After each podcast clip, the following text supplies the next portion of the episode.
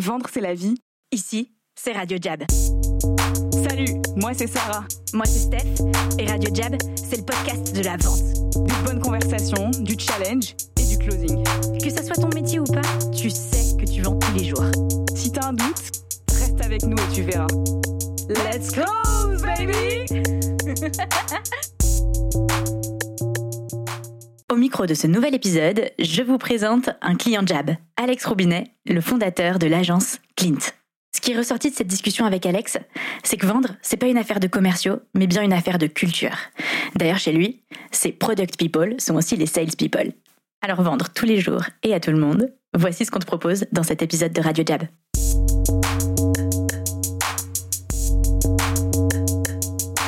Salut Alex, Salut ça va? Très bien et toi?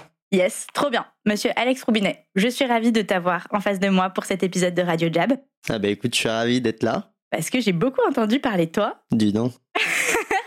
par Julien. Et du coup, euh, pendant cet épisode, j'ai hyper envie d'aller creuser ben, qui t'es et aussi qu'est-ce que c'est ton histoire avec Jab? Ok, bah écoute, euh, tu veux qu'on commence par qui je suis? Ouais, Euh, déjà une petite présentation. ça roule. Euh, Donc Alex Roubinet, j'ai 32 ans de mémoire, euh, si je suis encore bon en maths. Euh, je, suis, euh, je suis chef d'entreprise, j'ai une boîte qui s'appelle Clint, qui est une agence de product et service design. Globalement, qu'est-ce qu'on fait? On crée des interfaces pour les produits de nos clients. Donc, euh, on va travailler avec des startups, des scale-up et des grands groupes. On essaie de les aider à innover, d'identifier des problèmes dans leur expérience client et on vient euh, créer des interfaces et résoudre tous ces problèmes finalement par le design. Euh, donc ça, c'est ce qui m'occupe principalement. À côté de ça, je suis, je suis investisseur dans les startups. Ah, cool. Euh, et du coup, euh, j'investis essentiellement en, en seed, donc euh, en, en amorçage, et j'essaie d'accompagner les startups sur leur thématique design et essayer aussi de les aider un petit peu sur le sales, parce qu'on va pas se mentir, c'est un vrai sujet. Oh yeah, on va en parler. J'ai déjà deux questions qui me viennent en t'écoutant. C'est pourquoi t'as créé Clint? Ça vient d'où? Alors, j'ai créé Clint à l'aube de mes 24 ans de mémoire, donc ça remonte un petit peu, euh, en faisant un constat assez simple. euh, globalement, en fait, dans les boîtes dans lesquelles j'ai- pu passer, je me suis rendu compte que on essayait toujours d'industrialiser à fond euh, les solutions, on, on proposait un peu toujours les mêmes trucs, et euh, il y avait une, un management qui était un petit peu euh, quoi à l'ancienne, on va dire. Et en fait, ça m'a, ça m'a vraiment, euh, je me suis vraiment dit, écoute, je pense que tu es capable de faire mieux que ça, Hmm, euh, d'être beaucoup plus respectueux des clients en leur proposant des trucs sur mesure à la même rapidité que euh, si, euh, si ça avait été tout packagé, et en même temps quelque chose de beaucoup plus bienveillant pour les salariés, parce que c'est un truc que c'est une des valeurs euh, fondamentales pour moi de l'entrepreneuriat, c'est euh, de quoi de créer une boîte dans laquelle les gens euh, aiment travailler et sont en condition de réussite. J'aimerais bien qu'on s'arrête là-dessus. Ça Ouais. me parle vachement. Euh, y a T'as dit deux choses. T'as pourquoi t'as créé Clint euh, pour les clients et Mhm. aussi pour euh, la culture que t'as envie de façonner. Ouais. Est-ce que tu peux me parler un peu de la culture que tu développes chez Clint Bah, la culture euh, chez Clean, c'est c'est tellement difficile de mettre des mots sur une culture. Je trouve c'est tellement un Ah. truc, un truc euh, quoi qui se construit petit à petit, qui, qui s'entretient sans s'entretenir. C'est assez, euh, c'est assez complexe parce que finalement c'est c'est qu'une histoire d'humain. Euh, je dirais que la la la, la principale euh, quoi, le, le principal euh, truc de la culture clean, c'est vraiment euh, la bienveillance et la volonté d'aider les gens à réussir. Donc quand on quand on dit ça, c'est on, on, on essaie de s'organiser avant tout comme un espace d'apprentissage Hmm. pour élever les gens, en travaillant sur des cas concrets qui sont les cas de nos clients, euh, et de faire tout ça avec énormément de bienveillance. Et quand je parle de bienveillance, c'est euh, euh, respecter l'individualité des gens chez Clint, leur, leur façon de travailler, le- les horaires, leur manière de, de voir le travail. Donc là, tu vois, il y a plein de sujets sur le remote. On a été assez, Mhm. euh, assez précurseurs du remote parce qu'on avait déjà mis la boîte en, en, en remote first, comme on appelle ça, euh, avant la pandémie et les confinements. Euh, et, euh, et puis de là, tu vois, on est dans une phase où euh, les gens commencent à avoir des enfants, etc. Et donc ça, c'est hyper important pour moi aujourd'hui que les gens chez Clint puissent avoir des enfants et en profiter dans de bonnes conditions, Mm. au-delà de faire un travail d'excellente qualité. C'est intéressant ce que tu dis parce qu'il y a plein de on va dire de tensions entre bah par exemple moi euh, je pense remote et je me dis comment est-ce que tu préserves une culture forte des gens qui ont envie de travailler ensemble quand ils se voient pas?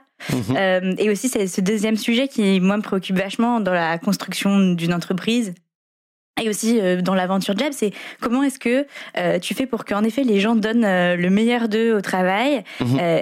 Et en même temps que tu ne deviennes pas un workaholic. Et, Ouais. C'est pas si facile comme sujet. Non, c'est hyper difficile. En fait, déjà sur la, le, le, le premier sujet sur la partie remote, en fait, ce qu'on ce qu'on a constaté, euh, c'est que la culture peut, peut survivre à une organisation euh, vraiment euh, remote.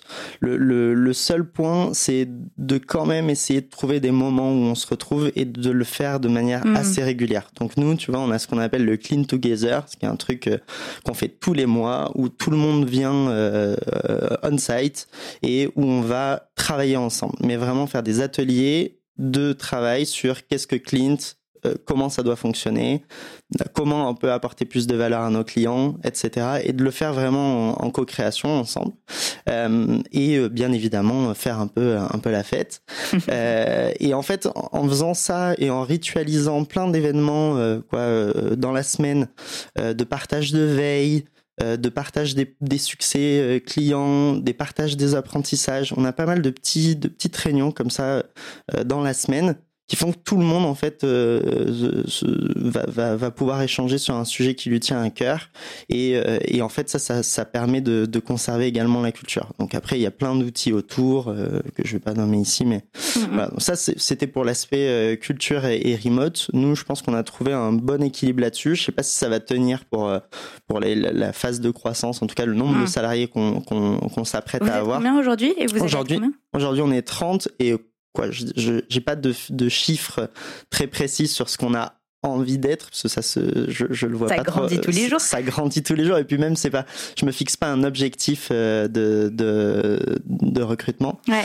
euh, c'est plutôt on veut conserver cette culture, c'est le truc qui est le plus important. Donc Ouais. quand on fait rentrer quelqu'un, il faut absolument qu'il soit à, l'aise avec la culture qu'on a mis en place. Donc on, Ouais, c'est intéressant parce que même donc moi euh, la culture euh, c'est ma passion, je le relis Mhm. souvent à la marque parce que bah, c'est mon Carrément. métier et, comme tu le sais, je pense que t'apprends rien, ça va vachement ensemble et on voit bien la cohérence entre ta culture qui est tout autour de d'apprendre et de l'apprentissage Mhm. et les rituels que vous avez mis en place euh, d'apprendre ensemble. carrément. En fait, on a fait un, il y a, il y a maintenant un an, tout juste, on a fait un travail de rebranding de Cleans euh, en se disant euh, quoi le, fameux euh, le fameux truc, euh, il y, y a un proverbe qui dit que les cordonniers sont les plus mal chaussés, et nous, on n'avait vraiment pas envie euh, de, de, de suivre ce, ce credo-là, euh, et du coup, on a fait un gros travail, on a fait un gros investissement sur notre propre rebranding, Ouais. en se disant, ok, c'est quoi nos valeurs, quelles sont nos valeurs, quelles sont, euh, quelle est la vision de Clint, euh, on a fait ça aussi en, en co-création avec euh, avec le reste de l'équipe. Parce qu'en fait, les valeurs, c'est c'est quelque chose qui est porté un peu par tout le monde. Ça Mhm. se décide pas par un comex, ça se décide pas par euh, par ces choses-là. Ça ça c'est quelque chose de, de collectif. Euh, donc on a on a fait un, un vrai travail introspectif et on a accouché d'une d'une nouvelle identité, euh, d'un de nouveaux mots en fait pour qualifier ce que fait ce que fait Clint, d'une nouvelle vision.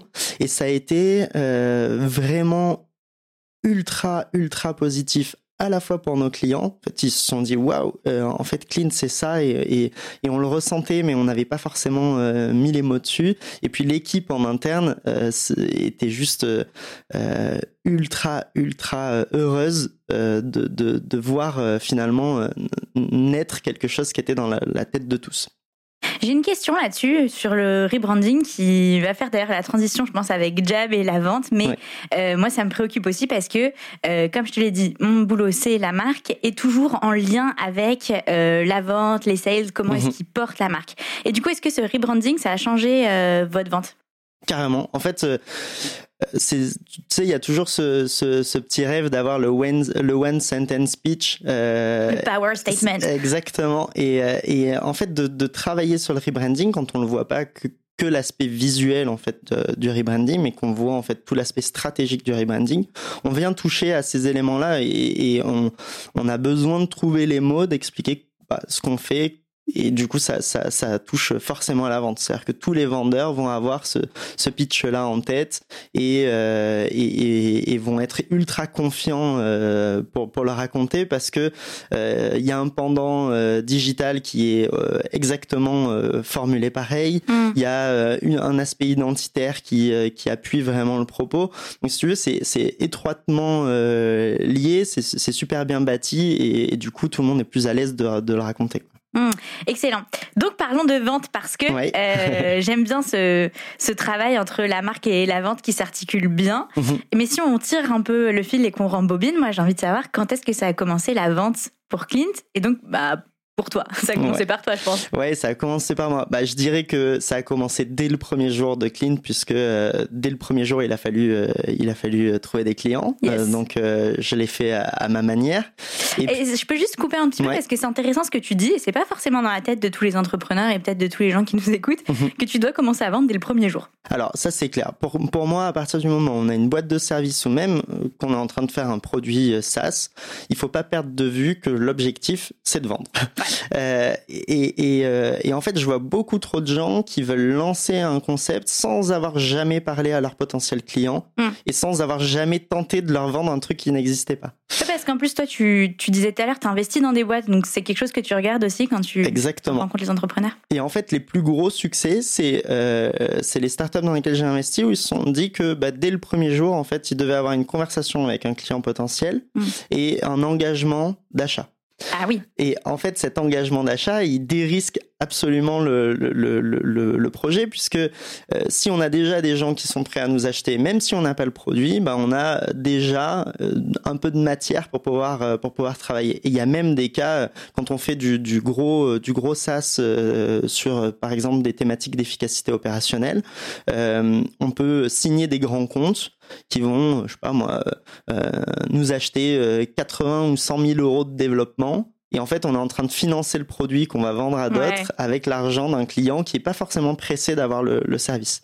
Euh, donc voilà, pour moi, il faut toujours se dire que dès le premier jour, en fait, notre objectif, c'est d'aller rencontrer des, des potentiels clients, de discuter avec eux pour comprendre leurs besoins et d'essayer de les closer pour euh, pouvoir euh, dérisquer finalement le projet. c'est intéressant ce que tu dis parce que tu donnes à la vente un aspect stratégique qu'elle a vraiment et qu'on oublie. C'est pas juste pour parce que souvent, on- voilà, aujourd'hui dans la littérature un peu start-upesque, on se dit bien sûr c'est important d'aller parler aux clients, mais pas pour vendre forcément, pour tester euh, telles features ou pour faire de la discovery, etc. Euh, alors qu'en fait, de leur parler pour vendre et d'avoir cet engagement d'achat, euh, ben ça justifie déjà ta boîte. Et deuxièmement, Mhm. tu l'as bien dit, ça te permet de mettre en place une stratégie euh, où t'es financé, mais d'une autre manière. Exactement. Bah, c'est sûr qu'il y a beaucoup de boîtes, si elles avaient adopté ce, ce- ce- cet état d'esprit-là, feraient peut-être des levées dans de meilleures conditions. Ouais, c'est important de réconcilier les deux aussi, je pense. Exactement. Et, euh, et je dirais qu'en fait, il y a, il y a aussi un, un- quoi, un problème latent, si on, si on continue sur le sujet de la vente, un problème qui, me- qui me tient à cœur, c'est que souvent, la vente est réservée aux profils commerciaux. Ah, vas-y. Moi aussi, ça m'intéresse. Et du coup, je trouve que c'est assez euh, c'est assez dommage. Euh, moi, j'ai tenté en fait de recruter des commerciaux qui avaient pas forcément le background euh, digital euh, et, une, et une- quoi une bonne connaissance de la manière dont Clean travaille. Et en fait, ça a été ça, ça a pas forcément super bien marché. Ils, ils se sont ils se sont battus en fait contre contre contre eux-mêmes, contre leur manque de connaissances sur sur notre notre secteur. Euh, Et du coup, ils réalisaient des ventes dans de mauvaises conditions. Moi, j'ai- un peu changé de paradigme euh, à l'agence en me disant, en fait, tout le monde doit apprendre à vendre. Parce qu'en fait, on vend au quotidien. Un designer, il vend ses maquettes à, euh, à, ses collaborateurs, à son client. Euh, un directeur de compte va vendre, euh, je sais pas moi, un planning en retard. Mais bref, on est tout le temps en train de vendre un truc en fait. Euh, et, et du coup, je, je pensais qu'il était vraiment important de changer de stratégie et se dire que la vente n'est pas que dans les mains de deux, trois personnes dans la boîte, mais que c'est en fait quelque chose qui est dans les mains de tous et qui est super important de, de maîtriser pour que, pour que la, la tendance globale de la boîte soit, soit en, en croissance. Quoi. Tu vas découvrir le jingle applaudissements. Ouh, standing ovation. Je pense que c'est un point, au-delà du jingle, c'est un point hyper important ce que tu dis. nous, on a à cœur de dire que la vente, c'est pas qu'une affaire euh, de commerciaux. Et d'ailleurs, on en discutait dans le recrutement des gens qu'on fait ici. On veut pas recruter nous des commerciaux chez Jab, alors que tu vois, on, veut former des gens qui soient experts en vente euh, et qui soient des bons coachs. Mais c'est pas forcément la même chose euh, qu'être un commercial. Et il y a aussi cet aspect de chacun qui bosse chez Jab euh, vendre ou a une sensibilité sur la vente, euh, que ça soit moi qui fais de la marque, Noël qui fait du produit, Manon qui est office manager. Bon, on a tous euh, la vente un peu en intraveineuse du fait d'être chez Jab. Et je pense que ça influe aussi sur la façon dont on travaille ensemble. Carrément. En fait, le, truc que j'ai fait, c'est que moi, par exemple, euh, on a ce qu'on appelle des product strategists. En gros, les product strategists chez Clint, ils, ont pour objectif d'aller comprendre les problèmes du client euh, et d'essayer de euh, créer des recommandations pour solutionner ces problèmes. Et en fait, on est déjà dans la vente quand on, fait ça. Un des trucs fondamentaux de la vente, c'est d'arriver je trouve, c'est à, regarder ce qu'on appelle les economics d'un projet. C'est essayer de, de, de, tout de suite quantifier les choses, euh, d'essayer de comprendre à quel point le problème fait mal au client, de comprendre quel va être l'impact euh, d'une éventuelle solution sur, euh, sur ce problème.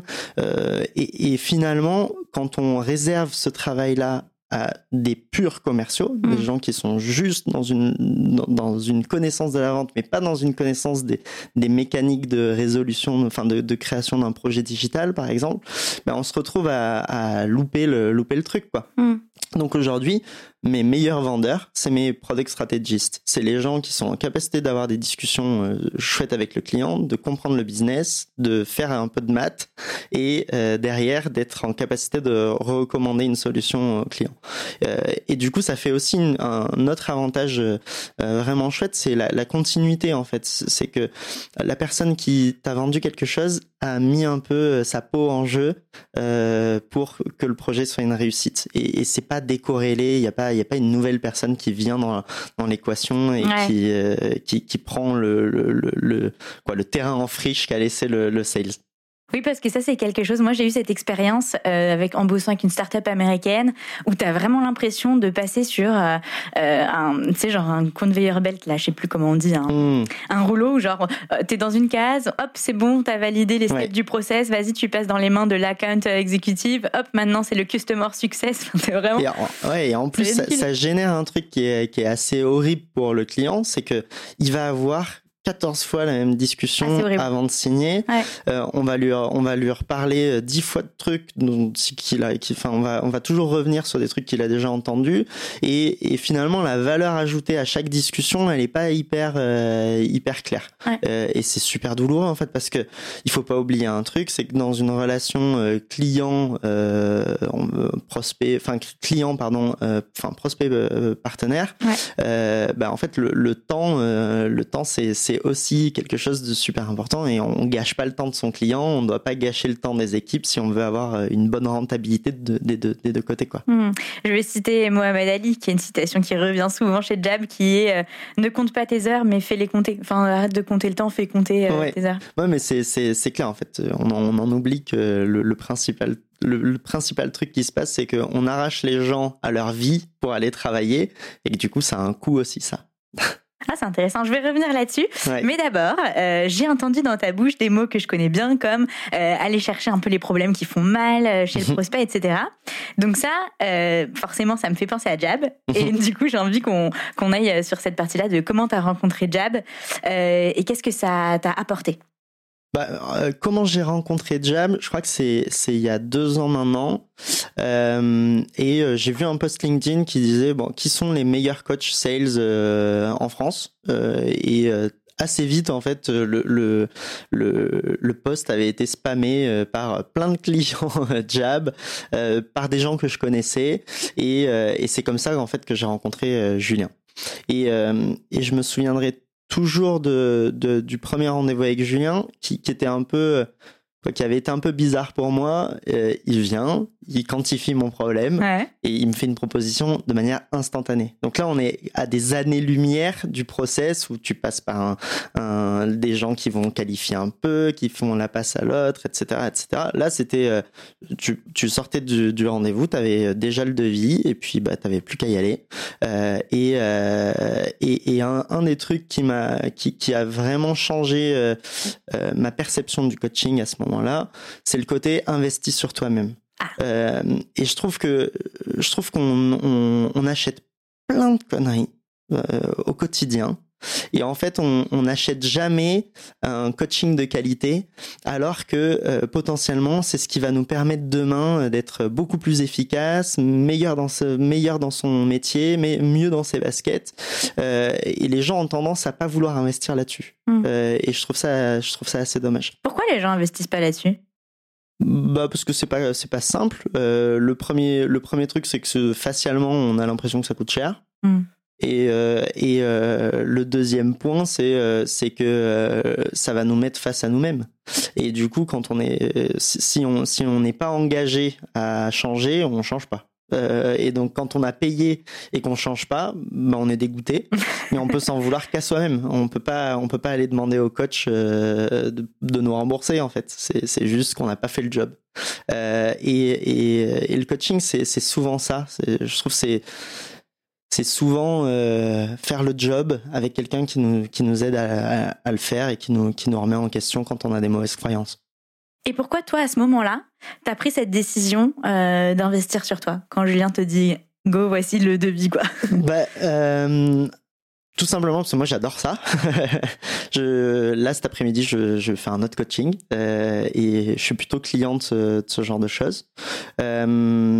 Mais je crois que j'étais à une phase aussi de la société où on avait toujours beaucoup de projets entrants parce que ça reste quand même euh, le, le truc le truc qu'il faut pas perdre de vue c'est que euh, les clients qu'on a déjà bah, c'est plus facile de leur vendre des choses. Et puis ils ont eux aussi des relations et c'est assez simple finalement de se faire recommander quand on fait du bon boulot. Et que ça il faut pas faut pas le négliger. Mm. Euh, mais j'avais quand même envie d'aller d'aller euh, quoi j'avais envie de travailler avec les clients dont je rêvais et Ah. du coup, ça, c'était, ça, ça, ça demandait de changer de, de, de paradigme là-dessus. Euh, et donc, il fallait se faire un petit peu mal pour euh, bah, déjà trouver un moyen d'aller les contacter.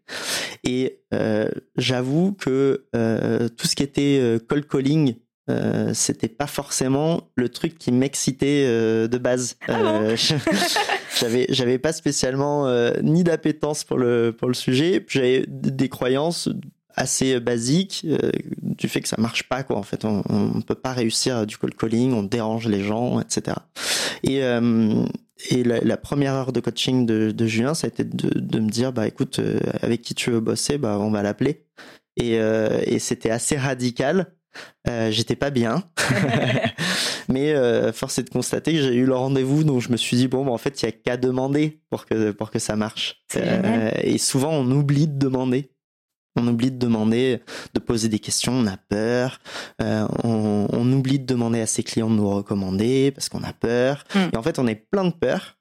Euh, et quand on les quand on les passe, bah du coup, on, on est on est quand même assez différent. C'est vrai ce que tu dis, et je trouve, ça me fait penser que c'est un truc hyper égocentré, euh, de d'être toujours sur ah moi que vont que vont penser les gens de moi, ça se dit ça Ouais. Qu'est-ce que les gens vont penser de moi Euh, Moi, je vois par exemple l'appel, la peur de l'appel, c'est aussi je vais me griller, euh, ah tous ces trucs là, alors qu'en fait c'est it's not about you, tu vois. Ouais, c'est clair. Vraiment. Et, et puis, et puis c'est, c'est oublier. euh, Enfin, quoi. Imaginons qu'on fait un, on fasse un mauvais, un mauvais call. euh, ça se passe mal, on se fait un peu mal, on se fait un peu chahuter. La réalité, c'est que la personne le soir, elle a déjà oublié. Hein, il y a, que nous en fait qui, qui pouvons un peu garder le, garder la mauvaise expérience en tête. Et on a des expériences euh, assez drôles là-dessus d'ailleurs de nos clients qui viennent, tu sais, au Big Jab tous les Mhm. mardis, euh, qui lâchent pas l'affaire sur certains prospects, Mhm. euh, qui l'ont appelé, ils sont pris le bâche monumental, et puis ensuite ils le rappellent euh, le- quelques jours plus tard, même sans Mhm. revenir le mardi, ils ont oublié qu'ils les avaient appelés, et ils leur donnent le rendez-vous euh, Ouais, ouais. sans problème.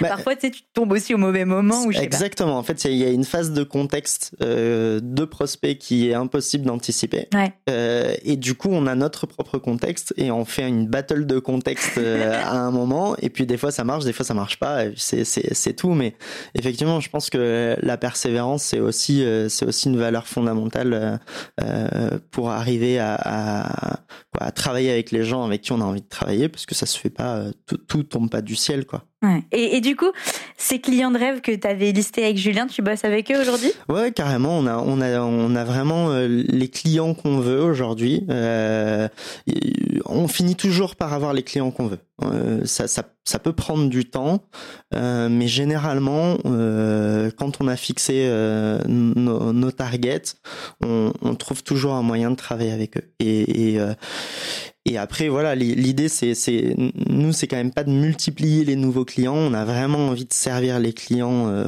aux petits oignons. Des fois, on n'y arrive pas, euh, donc on se remet en question et on essaie toujours d'élever le niveau de, de, de qualité de production pour euh, pour que ensuite on puisse euh, passer un, passer des, des nouvelles strates. C'est quoi ton rapport à la réussite? Qu'est-ce que ça veut dire pour toi, réussir, gagner? Euh, pour moi, c'est c'est c'est- c'est vraiment une histoire de, de quoi? De bonheur euh, personnel. Euh, je pense que la réussite, ça passe par du bonheur personnel. Et moi, je m'épanouis d'une manière qui est peut-être pas euh, la même que les autres. Euh, mais pour moi, euh, ma, ré- enfin, ma définition de la réussite, c'est euh, euh, passer du temps à travailler de qualité, c'est-à-dire que je travaille sur des problématiques qui m'intéressent. Euh, je gaspille pas mon temps parce Mhm. que à côté de ça, euh, j'ai un enfant et j'ai envie d'en profiter. Euh, et euh, voilà, d'avoir un bon un bon rythme, euh, enfin d'avoir un bon euh, mix euh, travail et vie perso, euh, tout en étant assez aisé pour pouvoir euh, kiffer sur la partie perso, quoi. Donc euh, euh, faire des super bons restos, euh, acheter des bonnes bouteilles de vin.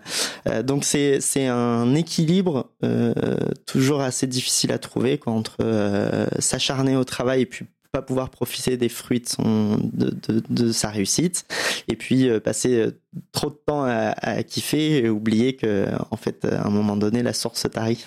T'es content aujourd'hui de l'échelle sur laquelle t'es euh, dans cet équilibre? Ouais, carrément. Aujourd'hui, je, je, pour moi, j'ai vraiment, je, quoi, j'ai, atteint un des objectifs principaux de ma vie là-dessus. ouais. Trop bien. Qu'est-ce que, comment ça se traduit pour Clint cette euh, euh, cette ambition de réussite? Qu'est-ce que ça veut dire réussir pour Clint?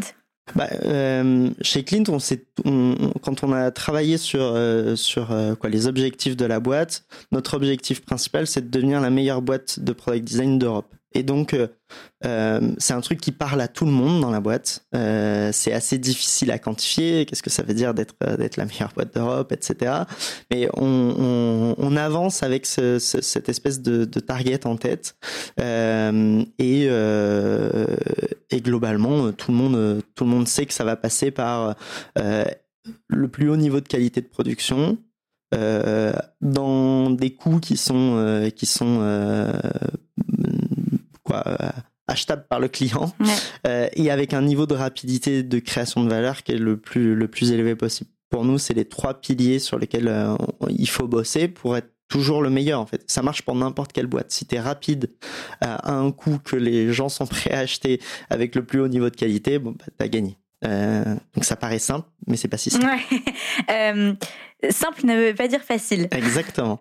Euh, je voudrais revenir sur euh, un peu ton, bah, toi, ton évolution et je me demande, est-ce que Jab, ça t'a impacté au-delà de la vente pure, euh, mais dans tes, dans ta façon de fonctionner plus personnelle? Bah, carrément. Déjà, ça m'a vraiment débloqué sur euh, l'investissement sur moi-même. Ouais. De, de, de- d'être en capacité de, de payer des grosses sommes pour essayer de me faire bouger sur des choses. Euh, typiquement, j'ai un, j'ai un coach sportif, donc un truc que Ah, j'aurais bravo. jamais, j'aurais, j'aurais jamais acheté.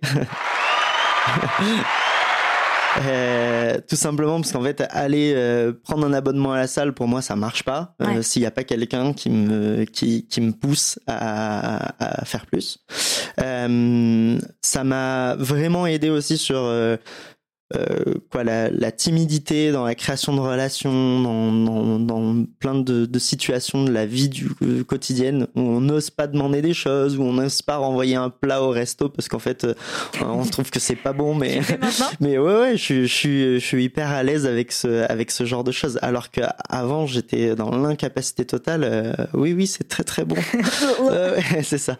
mais voilà, donc ça, ça apporte évidemment, euh, évidemment plein de choses là-dessus. Euh, typiquement, c'est pareil pour euh, tu vois un truc tout bête, mais quand tu fais un dossier d'appartement, t'as un appartement, tu, tu le, tu t'en rêves.